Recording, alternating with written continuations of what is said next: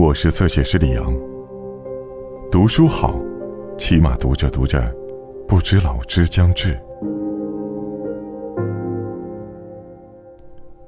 无望的心喜欢悖论，渴望恋人，却又在爱人离去时暗自欢喜，在黑夜里渴求着爱人的信息而备受折磨。早餐出现时又满不在乎。渴望稳定、忠贞和同情，却将自己珍视的所有作为筹码，拿上赌桌。珍妮特·温特森，激情。成为拿破仑的贴身侍从之后，我发现他偏好用格言的句式说话。他从不像一个普通人那样说话，每个句子都像是在表达一个伟大的思想。我把他们。统统记录下来，直到很久以后才意识到，大多数句子是多么怪异。这些句子都来自他令人无法忘怀的演讲。我必须承认，每次听他说话，都会感动的流泪，哪怕是在我恨着他的时候，他仍然会让我哭泣。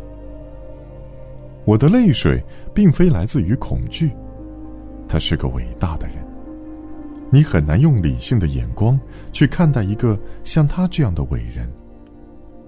我花了一个星期的时间才回到家里，我尽可能搭乘马车，实在不行就徒步。有关加冕礼的消息被四处散播，我从同行人的微笑里感受到他们听到这个消息有多高兴。没人去想，就在十五年前。我们还竭尽全力要把皇帝永远赶跑。我们曾发誓，除非是为了自卫，我们再也不会打仗了。现在，我们却想要一个统治者，希望由他来统治这个世界。我们并不是多么独特的民众。看到我的这身军装，人们总是待我很友好，给我提供食物，照料我，赠予我精挑细选的农作物。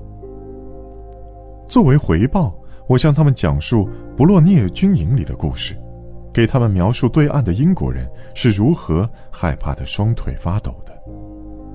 我在故事里添油加醋、凭空捏造，甚至于撒谎，有什么不好的呢？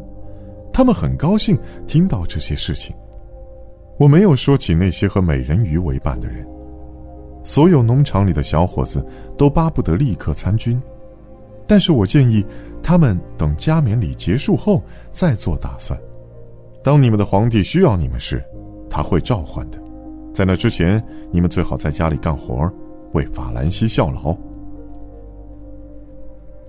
毫无疑问，我这样说让女人们很高兴。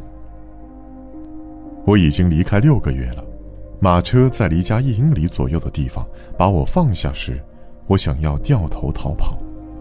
我很害怕，我害怕家里已经变得不一样了，我不再受欢迎。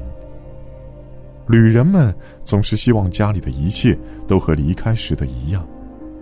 旅人们期望自己改变，回家时留着络腮胡，或是抱着新生的孩子，或是带着经历过的传奇故事。在那样的故事里，溪水里全都是金子，气候舒适宜人。我的脑子里装满了这样的故事，但我想提前知道我的听众是否已经入座。我像个土匪似的，沿着清晰的车辙在村子里前行。我已经想好了他们应该在做的事情。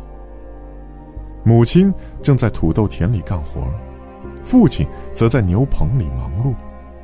我将会跑着下山，接着。我们会举办一个聚会，他们压根儿不知道我要回来，没有一个信使可以在一周内把消息递给他们。我看着，他们俩都在田里。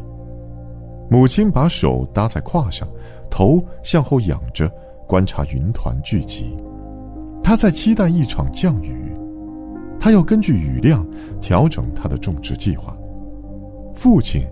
静静地站在他的身边，两只手各拎着一个麻袋。